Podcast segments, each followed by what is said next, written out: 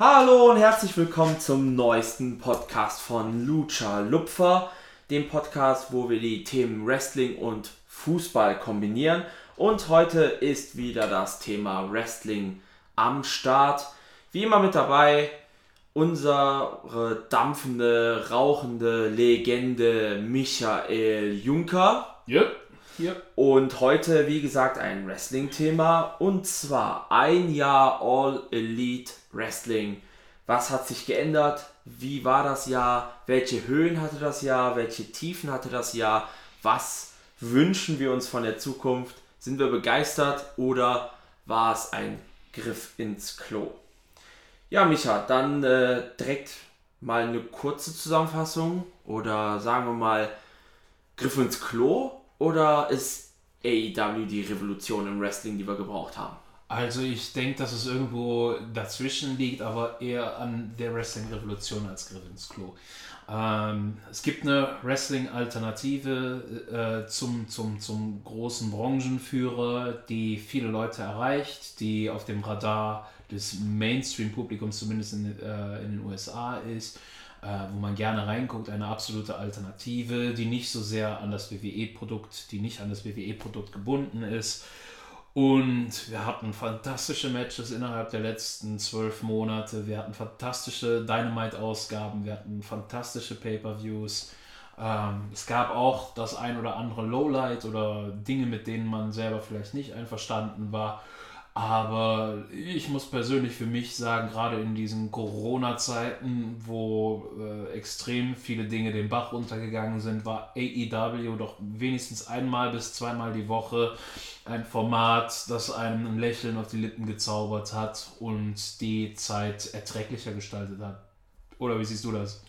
Ja, also bei mir, sagen wir, wenn das ein zehnstufiges Panel ist zwischen die Revolution, die wir gebraucht haben, und Griffins Klo bin ich so ungefähr bei 9 bei die Revolution, die wir gebraucht haben.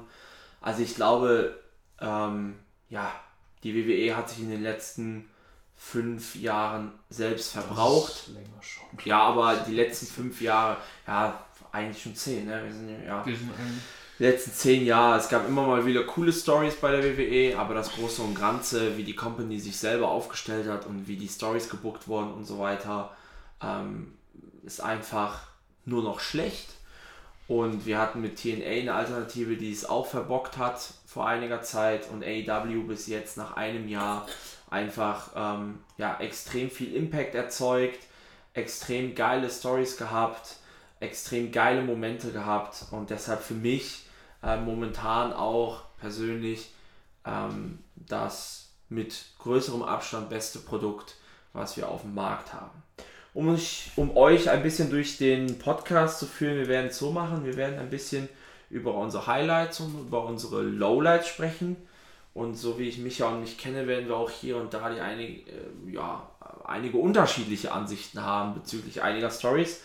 Und ähm, ja, wir werden das auch so ein bisschen abgrenzen anhand der Divisions beziehungsweise anhand einzelner Superstars oder Kategorien.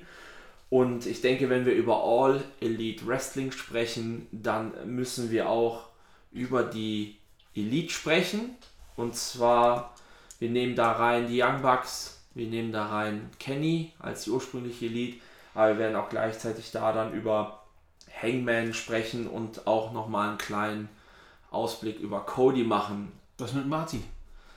Äh, ja. All his friends are dead, right? Äh, ja, und äh, he was named in the Speaking Out Allegations. Ne? Ja, Das ja. muss man ja leider auch dazu sagen. Ich glaube, Marty war ja auch kurz geplant ne? als Führer der Dark Order, aber äh, ich denke, diese Geschichte Martys Curl wird uns jetzt in, nächst, in näherer Zukunft nicht begleiten. Deshalb sprechen wir über die Bugs, über das Jahr der Bugs als erstes. Ähm, ja, wie hast du die Bugs jetzt im ersten Jahr gesehen? Was waren die Highlights der Bugs? Gab es Lowlights? War es ein gutes Jahr? War es ein schlechtes Jahr? Was hast du dir erwartet? Ähm, was habe ich erwartet? Die Bugs halt mal im Spotlight zu sehen und äh, die Probe aus Exempel, wie gut ist das von vielen als bestes Tag Team der Welt bezeichnete Tag Team dann wirklich. Man hat eine der, also auf jeden Fall die am breite, die, die breitest aufgestellte Tag Team Division derzeit weltweit, würde ich einfach mal behaupten. Gehe qualitativ wie, quantitativ mit, ja.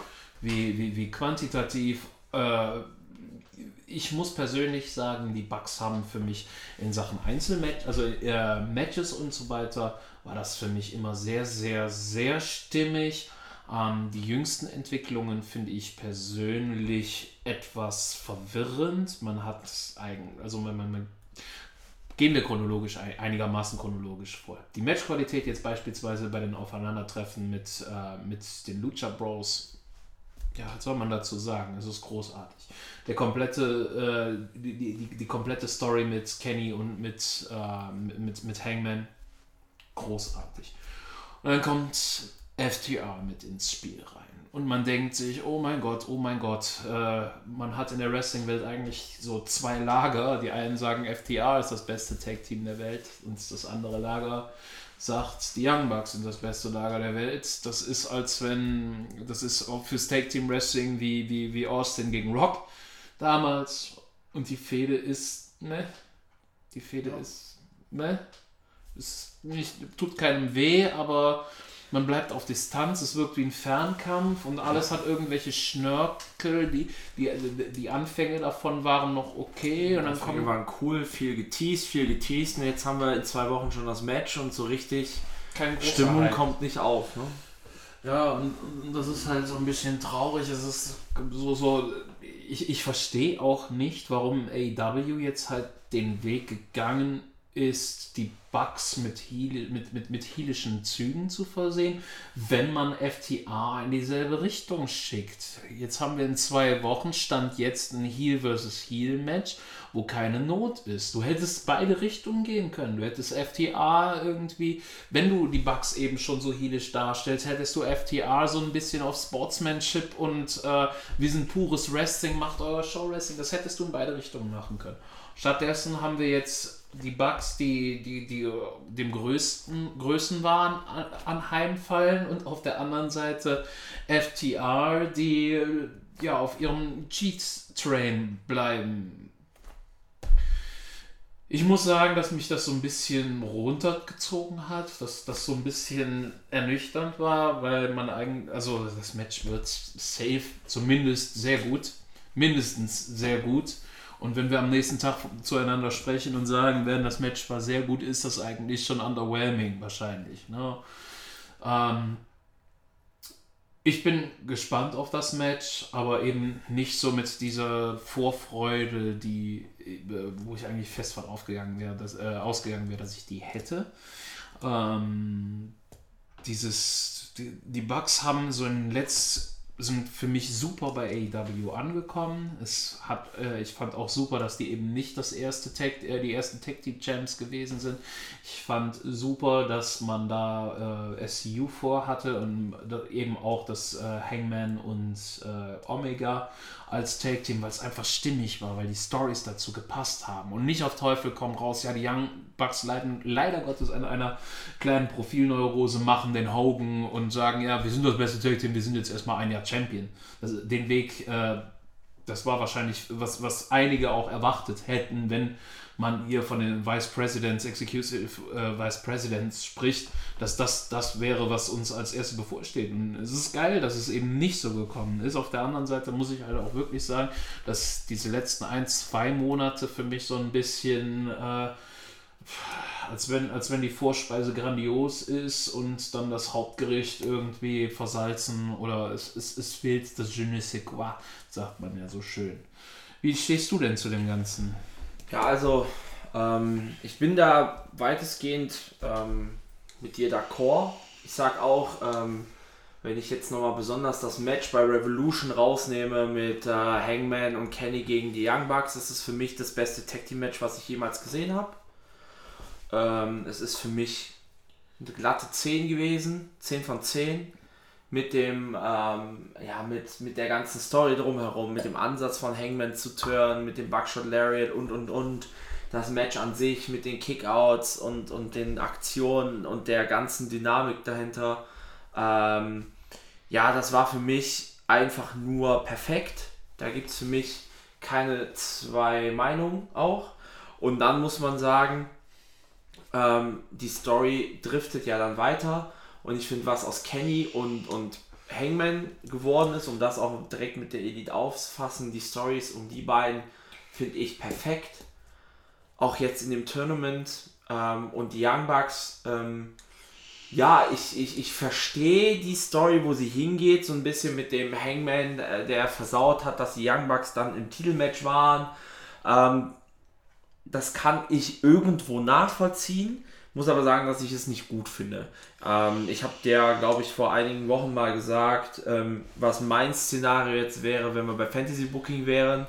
Ähm, wenn wir vom Turnier ausgehen, ist, dass die Young Bucks Hangman ähm, mit derselben Aktion beim Buckshot Lariat einfach den, den Beinhalter. genau durch die Beinhalter den, den, den ähm, Turniersieg kosten.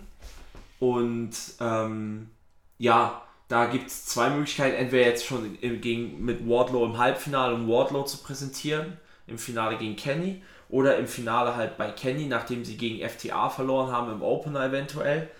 Ähm, irgendwie in die Richtung. Um dann halt wieder Babyface zu werden, weil sie gemerkt haben, oh scheiße, wir haben uns auch ähm, durch Kenny dazu, also irgendwie durch Kenny dazu treiben lassen, dass er jetzt dafür gesorgt hat, dass wir Hangman den Titel kosten. Fuck, sind wir naiv. Genau, so also, ungefähr in die Richtung. Das könnte ich mir sehr gut als Story vorstellen für die Zukunft. Und dann hätten wir auch einen runden Abgang mit vielleicht FTA gegen Young Bucks 2 bei Revolution und Hangman gegen Kenny als Champion bei Revolution. Ähm, ja, sonst muss ich sagen, wie du sagst, die Matchqualität, wenn ich an das äh, AAA Titel-Match gegen Lucha Bros denke, das Leather-Match überragend. Ähm, dann insgesamt die Tag Team Division, wie du es schon sagtest, Young Bucks, äh, Lucha Bros, SCU, jetzt FTA, Best Friends, für mich sowieso die Entdeckung äh, schlechthin bei ähm, AEW, dann Santana und Ortiz und und und. Also ich muss sagen, das große Programm der Young Bucks war ja Tag Team Wrestling quasi wieder Mainstream zu machen und zum Main Event Spot zu machen. Und ich glaube, da kann man ähm, im Fazit, egal ob man die eine oder andere Geschichte jetzt nicht rund fand, kann man da im Fazit sagen, das haben sie ja geschafft mit dem Tag Team Wrestling, wenn ich mir Santana und Ortiz Parking Lot Brawl gegen Best Friends nehme, für mich der beste Parking Lot Brawl aller Zeiten, wenn ich das Revolution Main Event nehme, wenn ich FTA jetzt nehme, wenn ich am Anfang die Matches zwischen SCU und, und, und den Leuten nehme oder Bucks und Lucha Bros, glaube ich, dass man nach einem Jahr sagen kann, ähm, wir würden jetzt aus dem Stehgreif auf 5, 6 richtig geile Tag Team Matches kommen und das hast du halt bei der WWE nicht. Deshalb glaube ich, dass das große Thema der Bugs, Tag Team Wrestling wieder Mainstream zu machen und mehr in Profil zu rücken, dass sie das in dem Jahr AEW mehr als hervorragend geschafft haben. Das absolut. Ich wäre auch da mit meiner Gesamtbewertung, wenn ich jetzt wirklich nur Young Bucks und äh, beziehungsweise das Tag Team Wrestling bei AEW bewerten müsste, wäre ich in einem guten Zweierbereich. Ne? Also ähm, mir, passen ein paar Sachen, passen mir nicht. Ich muss halt sagen, Private Party wurde mir in den Fokus zu früh gerückt, weil die noch sehr, sehr grün hinter den Ohren sind. Man merkt, dass das gute Athleten sind, aber Sachen wie Timing und dieses, äh, was man so schön als äh, Ringgeneral bezeichnet, den Überblick zu behalten und, und so weiter das merkt man, glaube ich, selbst als Laie, dass das irgendwie noch korkt, dass das irgendwie nicht bei 100% ist. Ähm, ich bin ich bin bei den Best Friends, habe ich manchmal Schmunzeln auf den Lippen, finde es manchmal cool und manchmal finde ich es gähnend langweilig und einfach auch ein bisschen zu albern.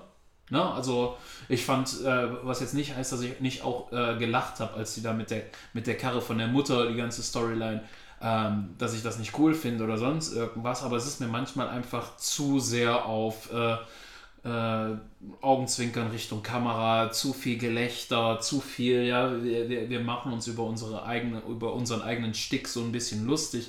Das geht mir manchmal zu weit. Ne, ich bin da weit von einem Cornett entfernt, der das ja am liebsten komplett aus dem, aus dem Wrestling bannen würde, dieses Augenzwinkern zur Kamera.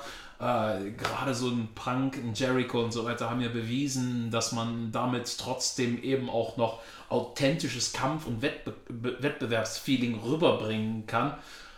Aber gerade die Best Friends stehen da für mich für einen Punkt, wo ich sage so, mh, hm, insgesamt, äh, ich finde es schade, dass so in letzter Zeit SCU nicht mehr so Storyline-relevant waren. Ne? So, ich weiß, weiß nicht, ob das mit Corona zusammenhängt. Ich, ich finde, ähm, bei SCU muss ich aber auch sagen, würde ich mir Scorpio Sky gern im Einzel-Wrestler-Fokus sehen. Man hat es beim TNT-Teil gehabt. Ah, mega gut. Also Scorpio Sky sollte mehr, also SCU vielleicht als Cass und Daniels dann noch und dann finde ich es okay, wenn sie die quasi die routinierten Wrestler sind, die so Private Party und so weiter in gute Matches leiten. Ich muss halt sagen, das Match gegen FTA von SCU war für mich das beste FTA-Match. Ja. Wenn wir jetzt schon bei der Tag Team Division sind, muss ich sagen, dass ich FTRs Einstieg sehr gefeiert habe, aber muss zugeben, dass ich bis jetzt enttäuscht bin von deren Run. Also ich, das ist, ähm, da werden wir ja auch gleich noch zu kommen, Ex-WWEler. Ich muss halt tatsächlich zugeben, dass mir der NXT-Run von The Revival damals deutlich, deutlich besser gefallen hat, als jetzt der als jetzt der, ähm, der Run bei AEW und ähm, wenn ich das noch kurz sagen darf, das hat für mich mit einem Grund zu tun, den ich später nochmal näher erläutern möchte, ähm, bei den Punkten, ähm, die ich negativ finde bei AEW. Ich habe das Gefühl, ähm, sie teasen sehr viel und das auch sehr geil. Und ich fühle mich als Wrestling-Fan, der sich viel mit dem Produkt auseinandersetzt, auch da oft angesprochen aber die pullen den Trigger nicht. Und das ist bei FTA diese Four Horsemen-Geschichte.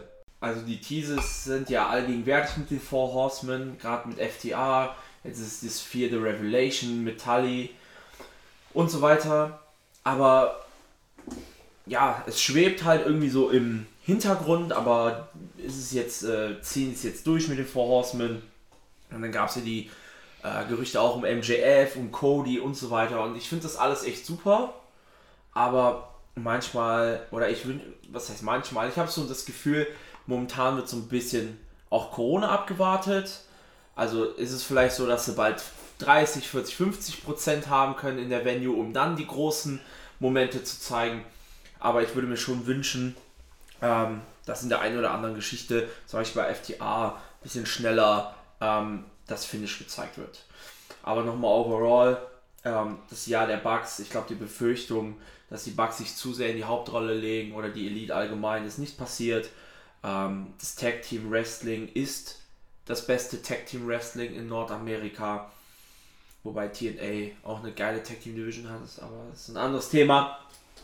Und deshalb bin ich da ähm, sehr zufrieden.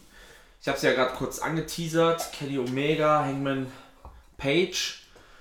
Äh, wie siehst du die Entwicklung der beiden? Ähm, kurz, was am Anfang war, vor allem aber die Geschichte ab der Tag Team Zeit. Ja, zu Beginn hat, äh, war Kenny Omega quasi das Kronjuwel oder eines der Kronjuwelen neben äh, Jericho und Moxley, von, wo man gesagt hat, auf den Schultern dieser Figuren wird die Liga erwachsen und äh, hat auch immer solide, was heißt solide, hat sehr gute Matches abgeliefert, aber man hatte jetzt nicht so das Gefühl, dass der diesen Status einer Special Attraction hat oder hatte, ne? was, was eben auch damit lag, dass er eben oft dann in, in Squash-Matches oder eben auch ähm, mehr Leute overgebracht hat, als dass er eben selber sein, sein Charakter-Development durchgeführt hat, die, äh, die Matches mit äh, Moxley, mit Puck und äh, das war schon alles gut und schön. Aber war halt bisher auch weit entfernt, was vielleicht auch ganz gut ist und was sich auch noch auszahlen wird, da bin ich fest von überzeugt, äh, relativ weit weg vom allgemeinen Titel, also äh, Single Wrestlers geschehen. Dann kam es eben äh, zum Tag Team zusammen mit Hangman. Eine der Top 3 bis 5 Stories rund um äh, bei, im ersten Jahr von AEW. Äh, und jetzt eben mit diesem äh, Cleaner Entrance, mit dem Cleaner Tease, mit dem äh, Squash Match gegen Sunny Kiss. Und ich, letzte Woche haben wir ja noch darüber gesprochen, dass äh, mir das mir solche Wrestler, die, die sagen wir mal Jobber oder knapp drüber sind, oft zu gut wegkommen, sodass du äh, ich, ich finde das dann immer nicht gerade zuträglich dem, dem, dem, dem, dem eigentlichen Star im Match, wenn der gegen einen, gegen einen Nobody oder gegen einen Wrestler, der mehr Comedy-Act ist, dann 20 Minuten geht. Ähm, das kann man gerne mal machen, wenn man jetzt kurz davor ist, irgendwie einen Wrestler zu pushen, äh, der, der noch unten steht. Aber dass jedes Match irgendwie fast auf Augenhöhe stattfindet, musste ich nicht haben. Umso besser fand ich, dass jetzt das Omega reinkommt und das Entrance einfach länger war als das eigentliche Match. Das hat mir schon sehr imponiert. Äh, insgesamt äh, ja, ist halt schwierig zu sagen. Müsste äh, vor, vor zwei, drei Wochen hätte sie mich gefragt, was sagst du zur Entwicklung von Omega bei AEW? Sage ich, ist ein bisher ein bisschen underwhelming im ersten Jahr. Jetzt geht es aber in die Richtung, wo ich sage, oh, das könnte ganz großer Scheiß werden. Also das könnte was richtig Unterhaltsames werden, sodass Omega dahin kommt, wo er eben bei New Japan gewesen ist, als einer der Top Guys und eben auch einer der Wrestler, von denen man sagen kann, Top 5 in the World. Ja. Wie siehst du das? Ja, du weißt, jetzt kommt ja so eine Art Liebeserklärung. Für mich ist äh, Kenny Omega, der seit drei, zweieinhalb Jahren der absolut beste Wrestler der Welt und auch der beste Storyteller der Welt. Ähm, alles, was er bei AEW angepackt hat in diesem Jahr, hat für mich Hand und Fuß angefangen. Er spielt einfach auch mit den Erwartungen der Menschen. Jeder hat erwartet, Kenny kommt, Kenny ist der größte nordamerikanische Star außerhalb der WWE und er wird erstmal AEW auf den Schultern tragen. Er hat sich bewusst rausgenommen aus dem Title Picture und ähm, da war Hangman dann im ersten Title Picture mit drin mit Chris Jericho. Da ziehe ich jetzt auch gleich den Bogen zu. Ähm, hat sich dann auf Mox konzentriert, um Mox halt direkt die Sahnefäde zu geben, die er brauchte, als er los war aus der WWE, um eben nicht in dieses, ach, das ist ein Ex-WWE-Guy zu fallen, sondern hat sich bewusst auf dieses Hardcore Destroyer Deathmatch Type of Ding gestellt mit Mox. Überragend. Ist dann mit Hangman in diese Tag-Team-Szenerie gegangen. Für mich wenn ich jetzt die Boards nochmal von früher lese, oder von vor einem Jahr, wie viele Leute gesagt haben, dass das Title-Match für Hangman viel zu früh kommt. Und jetzt ist in diesem Tag-Team-Dings hat jeder gesagt, oder während der Tag-Team-Story und während der ähm, Zeit jetzt auch mit dem Split hat jeder gesagt, Hangman ist einfach ein gemachter Mann. Und das ist er auch für mich. Für mich ist Hangman absoluter Main-Eventer. Und das ist der Grund, weil Kenny ihn mit in seine Story gezogen hat mit dem Tag Team. Und ich bin mir 1000%ig sicher, dass wir noch einen riesen Payoff bekommen werden mit Kenny und Hangman. Ich hoffe sehr eigentlich, dass sie nicht im Finale aufeinandertreffen oder dass es unsauber wird, weil ähm, da werden wir ja gleich nochmal in der Sparte äh, World Heavyweight Title wahrscheinlich zukommen. Meine Traumvorstellung ist, dass Kenny Mox den Titel abnimmt bei dem nächsten Pay-Per-View nach Full Gear, also das Turnier gewinnt. Vielleicht sogar mit Hangman-Betrug vorher. Hangman sich dann durch alle Leute durchkämpfen muss, unter anderem auch Jericho, um dann bei All Out Nummer 3 oder All In Nummer 3 oder wie auch immer, also bei All In 21, Kenny den Titel abnimmt. Das wäre mein Wunschszenario. Ähm, und ja, wie du schon gesagt hast, dieser Entrance, ähm, jetzt diese Woche bei Dynamite mit ähm, He Wrestled Once in North Carolina zum Beispiel, äh, um, um allen Leuten zu zeigen, guck mal, ich bin ja eigentlich genau wie ihr, aber irgendwie auch nicht, weil ich der Beste bin. Ja, das ist einfach nur überragend und äh, ja, dann der One-Winged Angel und dann direkt dieses, ah ja, give it up for Sunny Kiss und Hände hochgehalten und ah, Applaus für Sunny und so. Also es war das erste Segment, was ich ja jetzt in der Lucha Lupfer Zeit bewerte ich ja die Segmente. Ähm, das ist das erste Segment, was ich äh, mit 10,0 bewertet habe, weil das für mich von vorne bis hinten einfach nur perfekt war. Und ja, deshalb Kenny ist für mich der beste Wrestler der Welt und ich hoffe sehr, dass Kenny bald World Champion ist und Full Cleaner Mode geht gegen Moxley. Ähm, ein kleines Booking-Szenario hatte ich ja schon und das zweite wäre dass wenn Moxley Eddie Kingston schlägt beim äh, Full Gear, ähm, Kenny hinter ihm auftaucht, so wie Moxley hinter Kenny aufgetaucht ist bei der ersten Dynamite-Sendung. Das wäre noch sowas, worauf ich mich sehr freuen würde.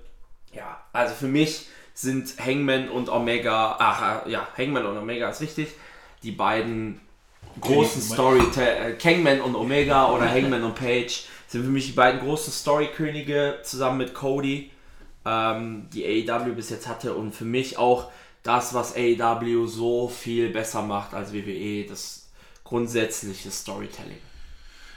Ich finde bemerkenswert, dass man Kenny eben auch so overbringt, obwohl ich jetzt wirklich sagen muss, wenn sein, sein, es ist kein, kein eklatantes Manko, aber wenn eine Sache bei ihm äh, nicht so drüber ist, äh, also nicht fünf Sterne ist wie die anderen Kategorien, ist es halt das Mic-Work. Und normalerweise ist mir das halt schon extrem wichtig. Ne? Also ich habe äh, einen Eddie Kingston habe ich halt wesentlich lieber als jemanden, der am Mic überhaupt nichts kann, aber dafür vier Sterne an vier Sterne Match liefert. Also ich sehe Eddie Kingston wesentlich lieber.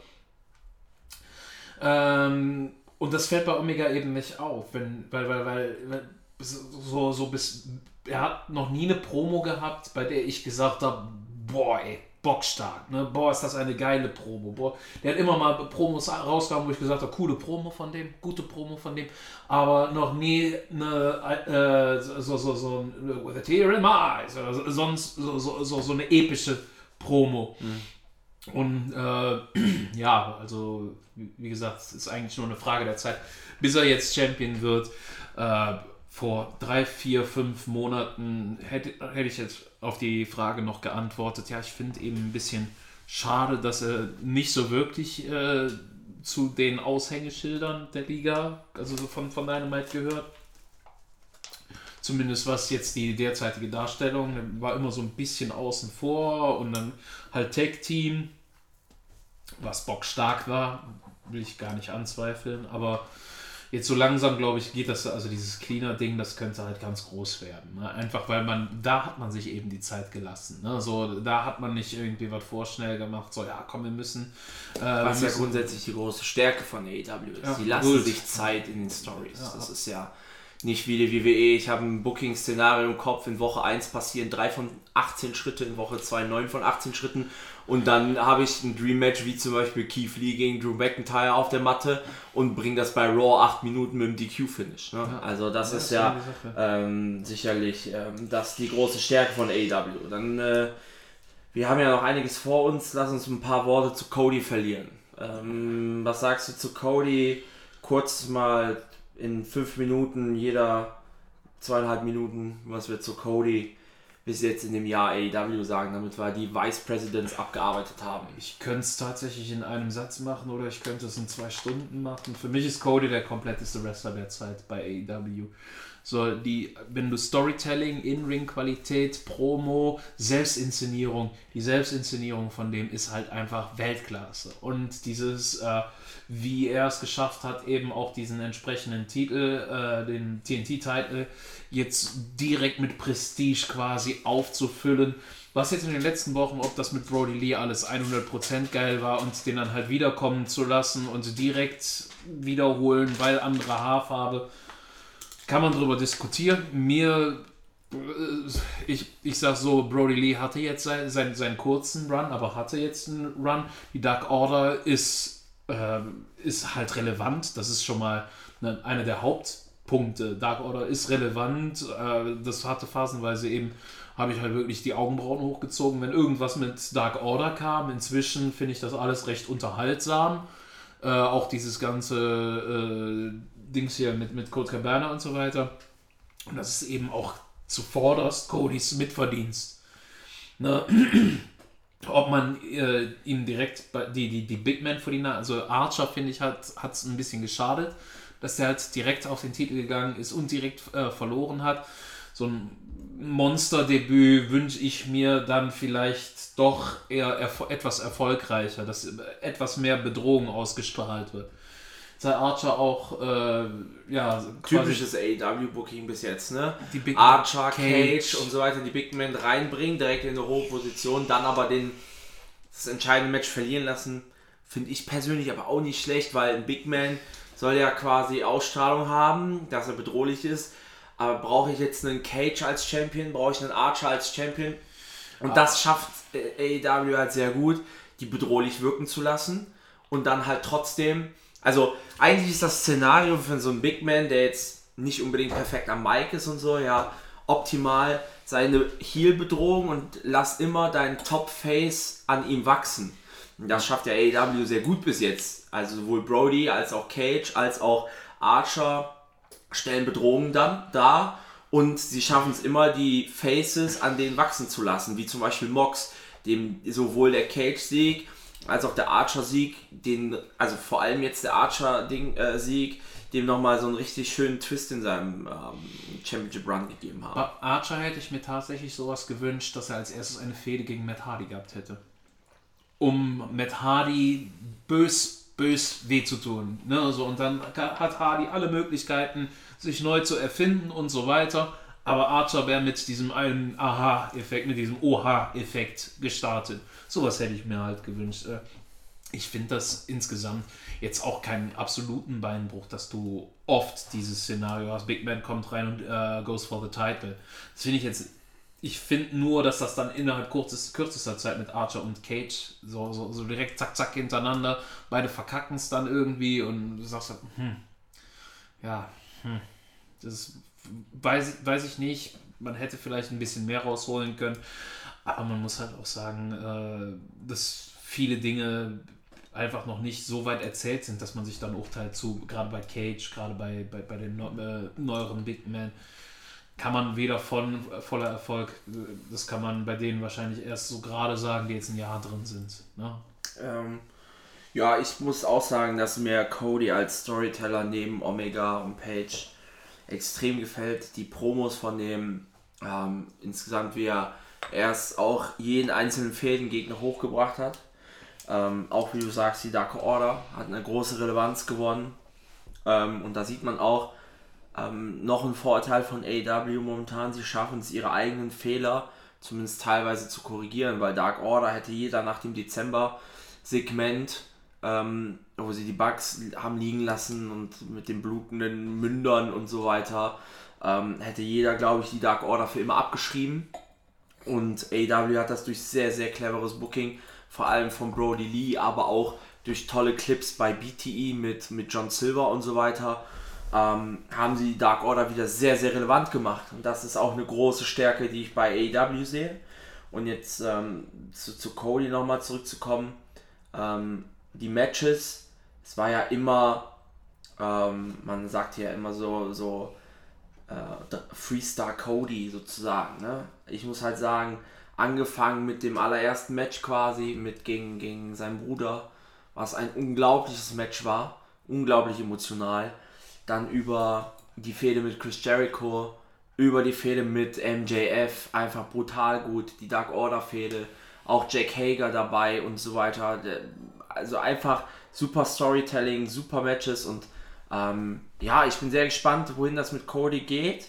Auch er wurde ja oftmals für Four Horsemen geteasert. Das wäre natürlich auch eine ganz nette Entwicklung, wenn die Bugs sich jetzt tatsächlich wieder zu den Faces machen und Cody dann vielleicht zu äh, FTA mitgeht und die Four Horsemen bilden, mal sehen. Ähm, ich möchte jetzt auch mit Cody direkt, damit wir es nicht zu lange ausarten lassen, die nächste Brücke schlagen. Ähm, wir waren beim, oder wir wollten auch ein Thema aufmachen. Wir haben sie mit Anführungsstrichen Eigengewächse genannt. Das sind natürlich alles keine Eigengewächse, aber es sind Wrestler, die, sage ich jetzt mal, noch nicht den allergrößten Spotlight hatten, zumindest nicht im TV in Amerika. Und da fällt natürlich als allererstes MJF ein, der natürlich mit dieser brutal guten Fehde gegen Cody ähm, ja, unglaublich am Profil gewonnen hat. Was ist deine Meinung zu MJF? Was sagst du allgemein zu den in Anführungsstrichen selbst aufgebauten Stars von AEW? Und wen siehst du in den nächsten Jahren richtig durchstarten und wo sagst du, ja, da könnte vielleicht in Zukunft doch nicht so viel kommen, wie die Leute sich das gerade vorstellen? Also bei MJF bin ich mir sehr, sehr sicher, dass wir da eben von dem großen Antagonisten der nächsten 5, 6 Jahre sprechen. Ähm, das ganze Character Work, die Selbstdarstellung, äh, die Promo-Qualitäten von dem sind einzigartig. Das ist ein besserer Miss und äh, wer mich kennt, der weiß, dass ich sehr große Stücke auf The Miss halte. Ich finde das, was MJF macht, aber noch mal authentischer, weil es eben äh, bisschen weniger in eine Kerbe geht, sondern es kommt immer aus einer anderen Ecke. Es trifft dich, es trifft dich verbal oft aus einer Ecke, die du bei dem auch nicht erwartest. Die Schlagfertigkeit, die der an den Tag legt, wo man einfach normal, also ich glaube, wenige Wrestler hätten diese, diese Deliverance, dieses, dieses Rüberbringen, wenn es gescriptet wäre und der haut tatsächlich dann teilweise eben spontan, also Konter raus, wo ich sage, boah, das ist schon übel. Dazu muss man auch sagen, dass MJF, haben wir am Anfang drüber gesprochen, dass der noch sehr grün hinter den Ohren war. Ich erinnere mich da an gebotchte Crossroads, äh, wo, ich, wo man da saß und gesagt hat, hei, hei, hei, hei, das ist jetzt halt auch kein Move, äh, an dem sich 10 von, äh, 9 von 10 Wrestler die Zähne ausbeißen. Äh, ich, ich meine, ich habe noch nie ausgeführt, aber äh, ja, äh, wie gesagt, es wirkt jetzt nicht so, als wenn, also wenn er muss sich darauf vorbereitet haben und wenn man jetzt ich würde auf jeden Fall hätte, gerne mal sehen, wenn du den ausführst. Können wir gerne gleich zugeben. machen. Können wir gleich. Muss ich, muss ja, Jakob ist ja auch hinten, dann können ja. wir es gerne nochmal ausprobieren. ähm, ja, aber in der Summe, das, was MJF bisher ausgestrahlt hat, ja, das ist ja wie, wie, quasi mit Kenny und Hangman wäre er der Dritte im Bunde, wo man einfach, die Frage ist nicht, ob er World Champ wird, sondern wann. Und äh, bisher macht man es clever, die drei eben auf Spannung zu halten ohne, wie die WWE das ganz gerne macht, den Bogen zu überspannen. Einfach, der hat ja keine zehn Niederlagen im Main Event um den Titel gehabt. Weißt du, was ich meine? Wie so ein Strowman, wo, wo äh, lässt man den ein Jahr vorher den Titel holen, ist alles gut und man hat einen Star gebuckt. Und das Gefühl habe ich bei denen allen drei jetzt jeweils eben nicht. Ja, was, was soll man zu MJF dann noch sagen? Ne? Also ich glaube, da ist man sich auch in der ganzen Wrestling-Welt einig. Da gibt es wenige, die sagen würde, völlig überbewertet oder sonst irgendwas. Zu jedem anderen gibt es ja eigentlich Kritiker, aber der steht einfach für sich. Ne? also andere Eigengewächse oder Leute, die jetzt eben noch nicht das Spotlight der WWE äh, genossen haben. Ich bin gespannt, wie so ein Ricky Starks, also äh, wenn wir NWA jetzt nicht irgendwie als Background werten, der, äh, der Ricky Starks, boah, sehe ich super gerne. Sehe ich, äh, wie heißt er hier? Äh, ich komme nicht auf den Namen. Der äh, Hobbs.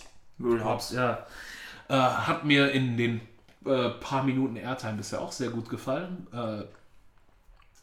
Was ich jetzt sagen würde, wo ich nicht mitgehe mit dem allgemeinen Kanon, mit dem allgemeinen Tenor ist Orange Cassidy. Äh, ein Wrestler, wo ich anfangs mich bepieselt habe vor Lachen. Ich fand das als Joke, als, als Einlage immer cool. Ich nehme dem auch nicht weg, dass der im Ring was drauf hat. Aber es ist für mich, wirkt das gerade wie ein zu oft erzählter Witz.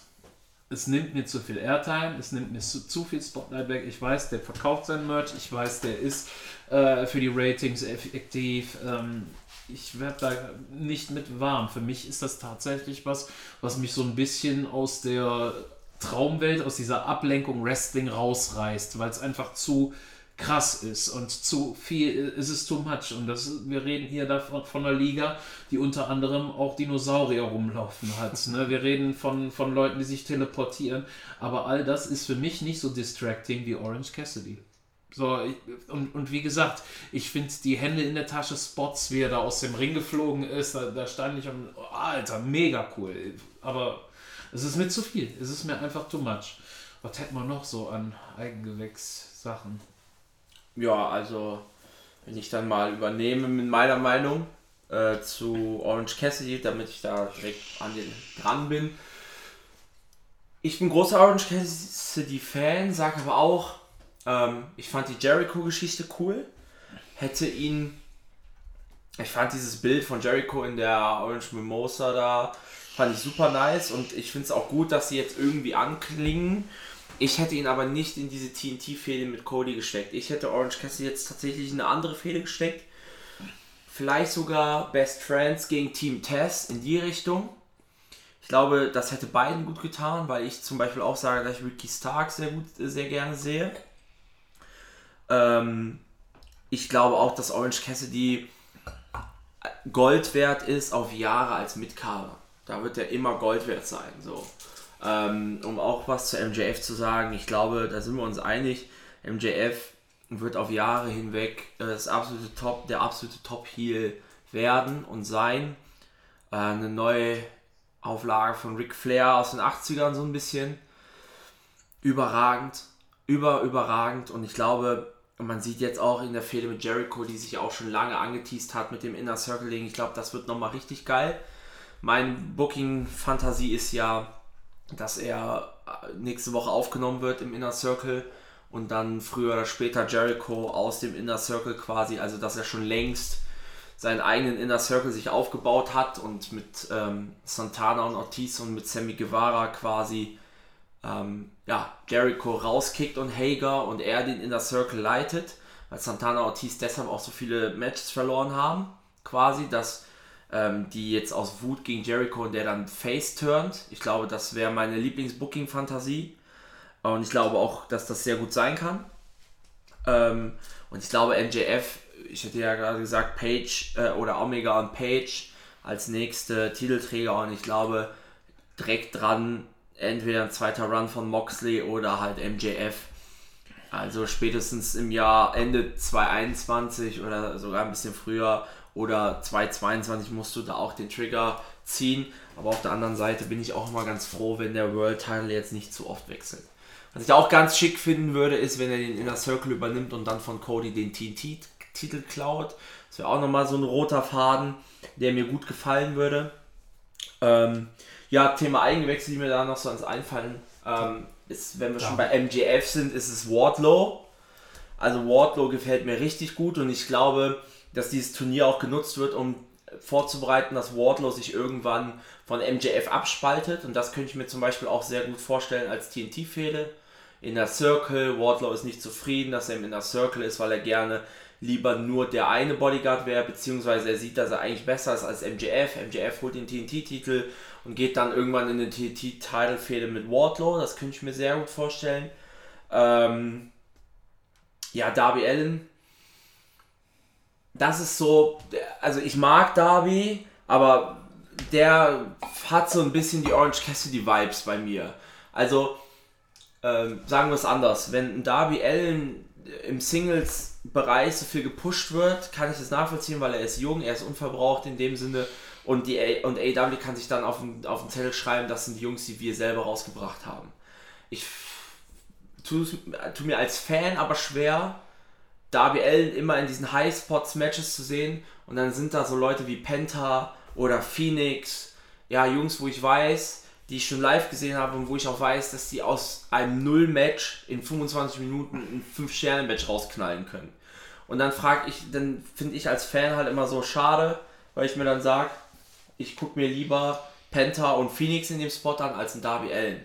Ich kann aber die Beweggründe von AEW da verstehen. Trotzdem ist das für mich ein Mensch, wo ich sage, ich hätte jetzt, also mir würde zum Beispiel nichts in den Wochen, wo er nicht da war, da würde mir nichts fehlen. Da sehe ich auch, da habe ich mich auch tatsächlich geärgert, als er den Win holen konnte gegen Ricky Starks, weil da hätte ich mir sehr gewünscht, dass Ricky Starks da den Win holt. Und der letzte, der mir in dieser Kategorie noch einfallen würde, wäre Jungle Boy. Ähm, Jungle Boy ist für mich der prädestinierte World Champion in drei, vier Jahren als Babyface. Der also muss halt noch eine Charakterentwicklung mit rein haben, ne? Also der muss weg von diesem Tarzan. Aber der hat halt dieses Underground, diese Underdog-Story, dieses ja. Daniel Bryan-eske, würde ich sagen. Ja. Dieses, der hat geile Matches, man jubelt immer mit ihm mit, also verliert aber erstmal viel genau und da wird irgendwann diesen Klick-Moment kommen, wo er dann mal einen großen Win holt und so. Also ich glaube, Jungle Boy in drei Jahren spätestens vier reden wir vom Main Eventer Jungle Boy. Und ich glaube, dann, wenn du, wenn du ehrlich bist und sagst, okay, ähm, du hast Leute wie die Elite, die ja nie WWEler waren oder sehr, sehr kurz nur WWEler waren, du bringst einen Hangman auf dem Main Event Level, vielleicht einen äh, Jungle Boy, einen MJF, einen Ricky Starks, einen Will Hobbs, einen Wardlow, einen Darby Allen und und und.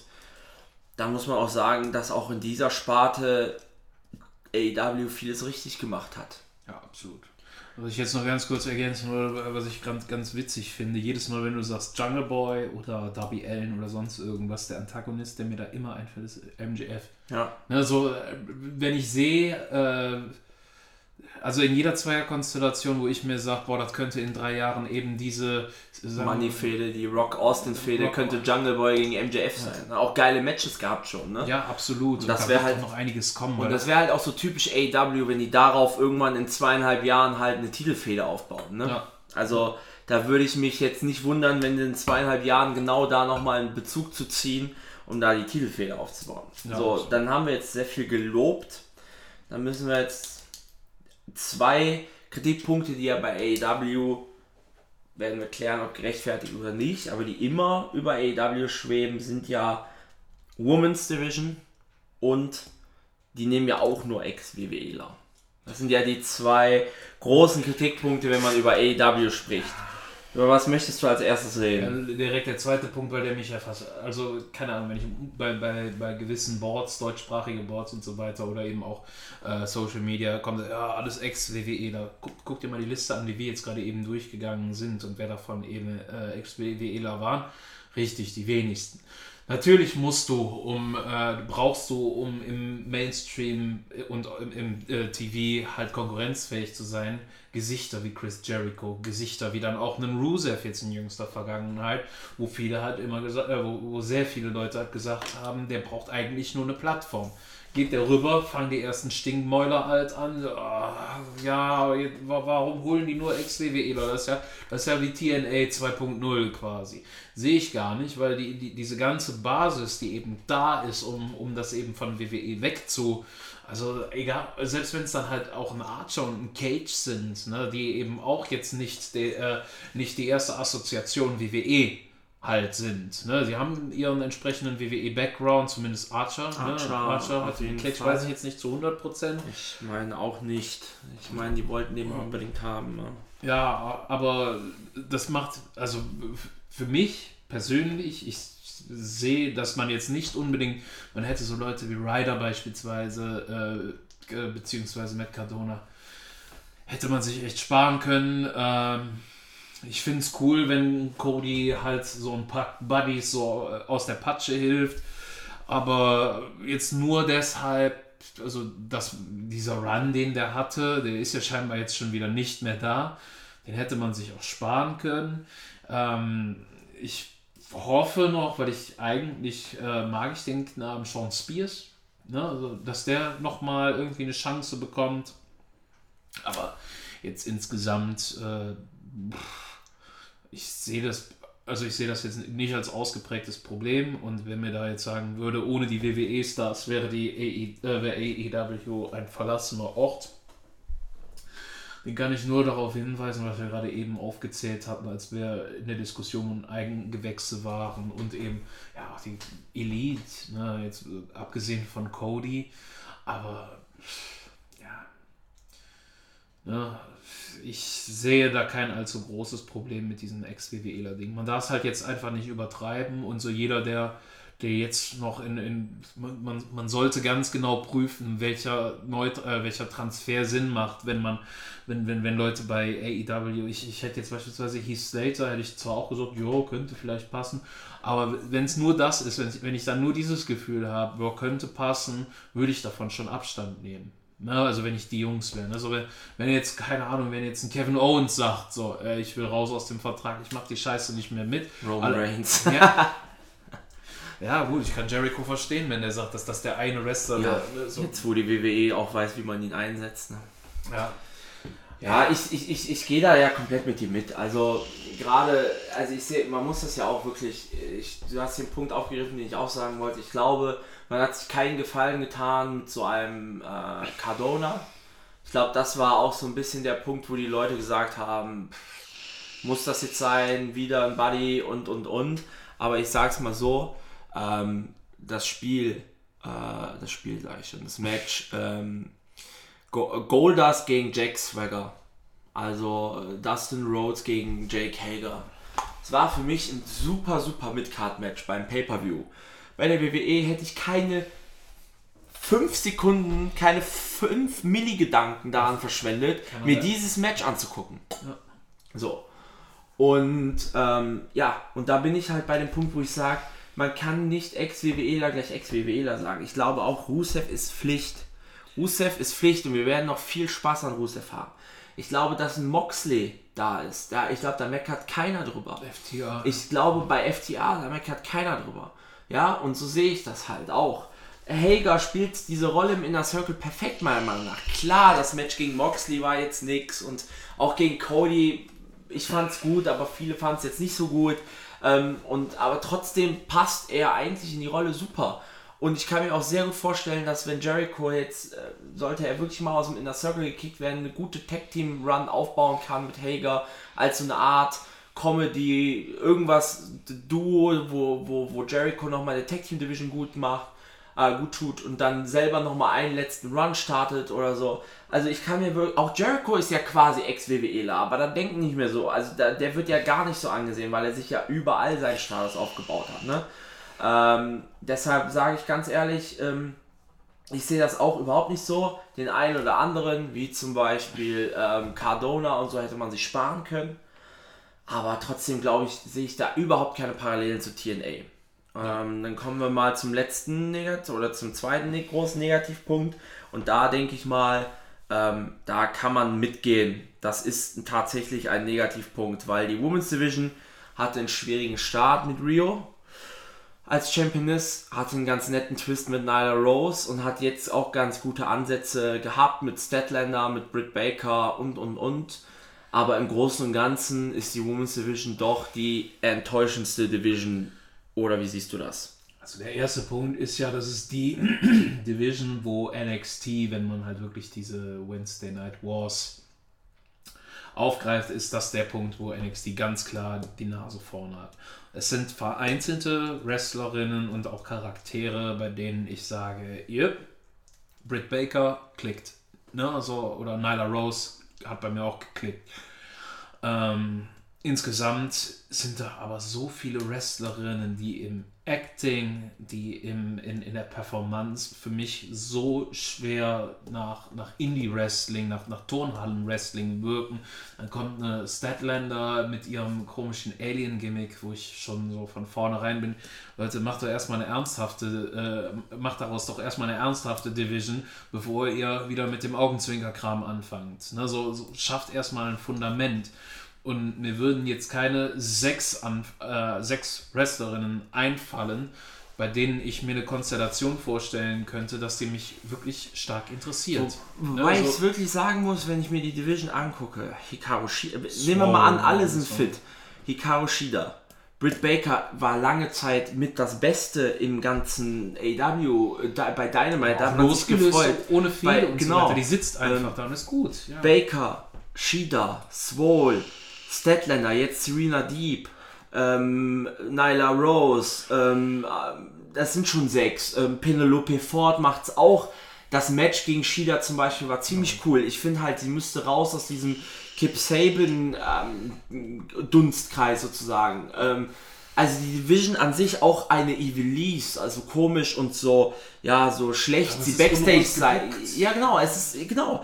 Ähm, du, ich glaube von, wenn du Natürlich ist das jetzt nicht die Division mit Rhea Ripley und mit Io Shirai und Mercedes Martinez und so weiter, aber es ist trotzdem eine Division, wo du wirklich 8, 8, 9, 10, auch eine Ellie, auch eine äh, Taya Conti, auch eine Abaddon. hier, Abaddon oder jetzt hier die, die bei Dark Order ist, die, ähm, es ist NRJ, glaube ich. Das ist die Anzahl und das Talent ist da. Es ist halt einfach nur, man hat das Gefühl, okay, alles andere hat sehr gut funktioniert, das hat nicht funktioniert, also schrauben wir das jetzt erstmal ein bisschen runter. Es wirkt einfach lieblos. Das, was man von AW nicht kennt. Jede Story bei AW wirkt sehr liebevoll gebuckt, sehr nachhaltig gebuckt und die Women's Division wirkt sehr lieblos gebuckt. Und ich glaube, das ist, das ist das, wo die sich wirklich, wirklich wirklich mal an die Nase greifen müssen. Obwohl Kenny dafür verantwortlich ist. Ne? Ja, also, also auf jeden Fall am Anfang war. Ne? Ja. Aber vielleicht war das auch der Fehler. Ich glaube, der Start mit den ganzen. Also Rio ist, kann ja wirklich oder ist ja wirklich eine tolle Wrestlerin auch. Ne? Aber man muss halt wirklich sagen, es ist halt unglücklich ähm, im nordamerikanischen Fernsehen, wo man eine Charlotte Flair, eine Ronda Rousey, eine Becky Lynch und so weiter in den letzten Jahren gesehen hat ähm, eine Dame zu bucken, die wirklich anderthalb Köpfe kleiner und 40 Kilo leichter ist. Ne? Ich glaube wirklich, dass man sich da keinen Gefallen mitgetan hat mit Rio als erste Championess. Ich glaube, man hätte direkt irgendwie die Rocket und Nyla Rose geben, ja. strappen müssen und ab dafür. Ich glaube wirklich, ja, ich habe selber gemerkt. ähm, ja, ich glaube, Nyla Rose wäre. Hatte mal eine Rocket angestrappt. Ja, schön die Rocket angestrappt. Ja. Nee, ich glaube, Nyla Rose als erste Championess mit vielleicht Fehde gegen ähm, damals ja noch ähm, war ja hier noch Kelly Ray dabei oder damals Face Britt Baker. Ich glaube, das wäre glaube ich die bessere erste oder direkt Shida ich glaube, das wäre die bessere erste Fehde gewesen, als ähm, hier mit Yuka Nakazaki und ähm, so weiter. Trotzdem äh, muss man einfach jetzt nach einem Jahr sagen, wenn man viele Fehler, ähm, viele, viele Sachen sehr, sehr positiv sieht, die Women's Division ist verbuckt. So, dann würde ich sagen, Fazitrunde. Ähm, haben wir Lust? Sag mal Fazit. Ich würde sagen, Stichpunkte wären zu sagen, was war, was waren die besten Sachen, die drei, zwei, drei besten Sachen, was geht nicht und oder beziehungsweise was würdest du dir für die Zukunft wünschen, was würdest du gern noch geändert haben? Ähm, noch ein Punkt, den wir gar nicht angesprochen haben, ganz kurz dazu, was bei mir noch manchmal ähm, JR sollte sich manchmal ein bisschen ja, mehr konzentrieren. Ja. Ne? Also, das Commentary-Team ist nicht gut. Schiavoni ist geil, aber JR ist raus. Also ja. gerade bei, wo wir jetzt in der Special Attraction, gerade wo wir in der Women's Division waren. Das, ja, hat den also Effekt. Ne? So, ja, das so ist äh, traurig mittlerweile. Ja. Weird old white guy, der äh, das, Stimmt, das, das, das, spielt eine Rolle. Ne? Excalibur ist jetzt auch kein Kom Kommentator, wo ich halt sage, der, der kriegt das, der, der ist kein Ronaldo, der dann einfach auch mal die Initiative ergreift und das Ganze an sich so reißt, um um das zu kaschieren. JR ist manchmal mit den Gedanken wieder im äh, WWE-Panel, spricht Wrestler mit falschem Namen an, weiß nicht, wer da gerade vor sich steht. Ich muss sagen, dass mir Taz, Excalibur ja. und Schiavone als äh, Schiavoni als Dreier-Duo gut. ganz gut gefällt. Äh, Dreier-Duo, hm, als Trio. In fünf Jahren dann Jericho und alles ist super. Ja, ja sowieso. Das muss ja auch, das, äh, wo wir auch bei Eddie Kingston waren, oder Jericho oder dann Omega am Commentary-Pult, das war natürlich auch großartig. Das machen sie auch sehr, sehr gut, muss man sagen. Ich bin ein riesen JR-Fan, mir blutet das Herz, ja. wenn ich denen da seine Versprecher raushauen sehe. Ne? So, ja. Bring dem von mir aus bei jedem Pay-Per-View mit ran, aber äh, das ist manchmal echt schwierig. Aber das erste Jahr AEW ist für mich ein voller Erfolg. Wenn man sich eben auch noch dann vor Augen führt, dass Corona zur wahrscheinlich beschissenst möglichen Phase äh, klar weltweit eingeknallt hat, aber gerade für eine neue Company, die gerade beginnt Fuß zu fassen, die gerade äh, versucht, äh, ja, sie, Profil zu schaffen, ein, eigenes Profil zu schaffen, neue Talente mit einzubringen, den, äh, den Kader so aufzustellen, dass man da was Interessantes hat, eben auch die Möglichkeit hat, neue Namen bekannt zu geben. Und dann kommt halt dieser Coronavirus, der eben auch von der Be äh, und, und, dann eben in so einer Sportart, die von der Begeisterung des Publikums eben so drastisch lebt wie Wrestling, äh, sage ich trotzdem Chapeau AEW, ihr habt das sehr, sehr, sehr, sehr gut gelöst. Es gibt noch viele Sachen, bei denen ich sagen würde, würde ich anders machen. Äh, ich würde beispielsweise das Maß an Comedy würde ich runterfahren und würde mir ähm, öfter mal bei den Fäden dieses, diese, die, die, dieses Blutfäde-Feeling, wie das eben bei Cody und äh, äh, das denn gewesen ist, sowas wünschen oder bei Cody und MJF, das wünsche ich mir mehr. Ne? Also, dass es halt wirklich nicht um Mimosa geht. Ne? So, oder de, klar war das cool, aber ich will weniger davon. Ne? So, das ist äh, einfach, einfach zu. Ich brauche nicht jeden Tag Weihnachten. Ne? Mhm. So, so lieber ab und zu mal so ein Comedy-Act, der mich dann äh, beherrschen lässt und ich brauche das nicht bei einem Drittel des Ganzen. Äh, ja, in, insgesamt sehr viel mehr Positives als Negatives. Äh, als negativ finde ich halt immer noch, muss ich immer nennen, Phoenix und Penta, der Einsatz von den beiden. Jetzt langsam aber sicher hat man ja das Gefühl, dass die äh, wieder ein bisschen mehr an Fahrt aufnehmen. Die waren phasenweise über Monate und Wochen oder sagen wir mal über Wochen weg. Und wenn sie da waren, sind sie verjobbt worden. Absolut schade. Penta bei Lucha Underground, Penta bei unseren Live-Besuchen bei WXW, bei äh, in Oberhausen. Äh, das war schon beeindruckend, was die Jungs für eine Aura haben und dann werden die halt eingesetzt wie Lucha House Party gefühlt so ein bisschen mit, mit einer etwa mit, mit einem hielischen Einschlag. Und man muss halt echt sagen, äh, ja, der Mox Run, da hatten wir im Vorfeld schon mal drüber gesprochen, äh, ist nicht unbedingt zu 100% das, äh, was ich mir darunter vorgestellt habe. Ich, ich, ja, ich hätte mir einen kürzeren Run gewünscht für, für den, und, aber ich bin auch ein großer äh, Heel Champion Fan. Ne? Immer gewesen und äh, es ist ein sehr langer Face Champion Run. So, äh, was wird mir noch negativ großartig einfallen? Ähm, die Matt Hardy-Situation hier mit äh, Sammy Guevara äh, würde mir noch einfallen.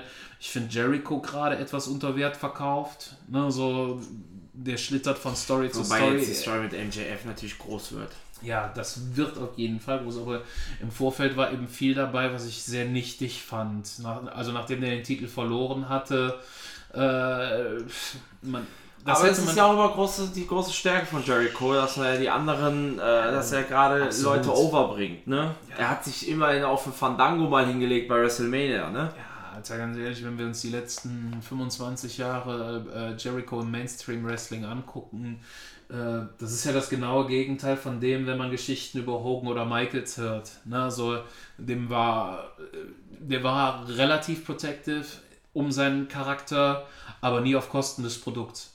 Hm. Ne, so des, des, des Endprodukts. Und äh, während Hogan, wenn du den gefragt hättest, ja, äh, das nächste Jahr schreibt äh, WWE rote Zahlen, dafür ist dein eigener Wert, steigt er um einen Punkt. Sofort, sofort genommen. Ne, so, das ist, ja, Jericho, wir hatten ja schon den Mount Rushmore des Wrestlings, ne, so, wo ich halt äh, ja, allein, dass er da in der Debatte drin ist. Äh, positiv. Ansonsten, ich würde mich sehr darüber freuen, wenn Fans wieder da sind, dass es einen starken Boost nochmal gibt in Sachen Ratings. Ich würde mich sehr darüber freuen, AEW auch mal in Europa begrüßen zu dürfen, um da eine Fahrt. War ja schon ein Pay-Per-View geplant, leider, ne? Ja, ja, und wir waren damals äh, quasi so in dieser Wiegenphase des Ganzen, wo wir in Dublin gewesen sind und Cody schon geteased hat, dass was in die Richtung passieren würde. Ja, also ich wünsche den Jungs und Mädels alles Glück und, äh, der Welt dafür, dass sie und erstmal so weitermachen. Dann würde ich schon gar nicht mehr moppern, weil äh, unterm Strich bleibt nur zu sagen, man muss einfach dankbar dafür sein, dass die in der Beschiss, in den beschissenen letzten sechs, sieben Monaten dafür gesorgt haben, dass man dann doch wenigstens einmal die Woche für zwei Stunden den Kram vergessen kann was die WWE mit ihrem Montags- und Freitags- auch Samstags, Samstagsprogramm bei mir eben nicht geschafft hat. Ne? Also da waren, also ich will gar nicht ein Versus, äh, eine äh, Versus-Diskussion anfangen, aber ja, AEW hat es geschafft, das ein oder andere Lächeln auf meine Lippen zu zaubern. Ja, absolut. Also ich sehe auch, äh, wie ich eingangs schon sagte, ähm, ich bin absolut begeistert vom Produkt. Ich bin großer AW-Fan. Ähm, was würde ich mir wünschen für die Zukunft? Ähm, hatte ich ja schon mal angesagt, ein bisschen schneller den T Trigger vielleicht pullen, vielleicht wirklich mal den einen oder anderen Schockmoment mehr, ähm, der eine oder andere Story noch geradliniger durchführen, aber sonst muss man ja sagen, das Storytelling ist einfach 1A. Ähm, ich bin schwer begeistert. Ich bin schwer begeistert auch von den Pay-Per-Views. Es sind meistens sechs, sieben Matches, dafür alle mit, ähm, ja, alle mit Hintergrund, alle mit Sinn. Das ist auch das, was ich liebe, wenn ähm, ein Pay-Per-View nur fünf, sechs Matches hat, dafür aber alle einen Sinn ergeben. Also quasi so NXT 2017. Das war so die Zeit, wo jeder einzelne Match auf einer Takeover-Card Sinn ergeben hat. Und so ist es hier auch. Ähm, was würde ich mir noch wünschen? Ja, natürlich auch, dass die Ratings über die Millionenmarke gehen, das, aber da, die können nur das Produkt liefern sozusagen und dann hoffen, dass die Leute drauf gucken. Genauso wie bei Corona. Ich glaube, ähm, da kann man ja nur hoffen. Man muss sagen, ähm, ich bin begeistert vom Mox Run. Der Anfang war schwer, aber AW zeigt, wie man coolen Face booken kann als Champion, ohne dass man jedes äh, Show ähm, ja, sich satt gesehen hat an dem und sagt, da ist schon wieder ein Moxley-Sieg oder so. Ähm, ich muss sagen, das Roster ist geil, so dass die, natürlich fällt da der ein oder andere mal hinten ab und ich würde auch gern Phoenix und Penta mehr im Fokus sehen, aber man hat auch eine Abwechslung im Roster. Auch mal bei Dynamite, es fällt nicht auf, wenn man Cody paar Wochen weg ist, wenn man Moxley zwei Wochen weg ist und so weiter. Ähm, was man bei der WWE aktuell, wenn jetzt Roman zum Beispiel ausfallen würde, wieder bei SmackDown, wäre es eine absolute No-Show, genauso Drew bei Raw und so weiter. Und das macht AEW sehr, sehr gut. Die Women's Division muss meiner Meinung nach natürlich gestärkt werden.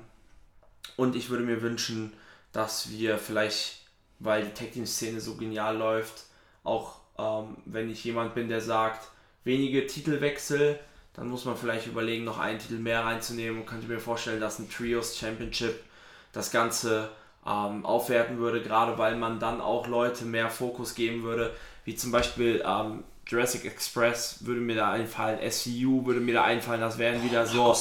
Ne? Ja, ja, aber das wären wieder ähm, meiner Meinung nach ähm, Sachen, wo du einfach wieder einen neuen Fokus machen würdest. Eddie Kingstons Truppe könnte Trios Champion sein, Eddie Kingston mit den Lucha Bros zum Beispiel und so weiter. Also das könnte ich mir noch sehr, sehr gut vorstellen. Aber sonst, wie gesagt, für mich eine glatte 1. Gerade mit Corona-Bedingungen fast sogar eine 1 plus. Klar gab es Enttäuschungen, klar gibt es Fehler, die gibt es überall. Aber das, was sie aus dem Programm gemacht haben, ähm, ist für mich einfach überragend. Ja, damit sind wir auch schon beim Schluss vom heutigen Podcast. Wir würden uns freuen, wenn ihr uns Feedback geben würdet. Sagt uns einfach, was ihr von AEW haltet, was ihr euch wünschen würdet. Und wir werden sicherlich in Zukunft das ein oder andere Booking-Szenario mal durchgehen. Haben ja hier das eine oder andere mal angeteasert. Ja, und äh, schaut auch auf die anderen Podcasts, die wir hochgeladen haben. Und wir freuen uns, wenn ihr in Kontakt geht mit uns. Macht es gut!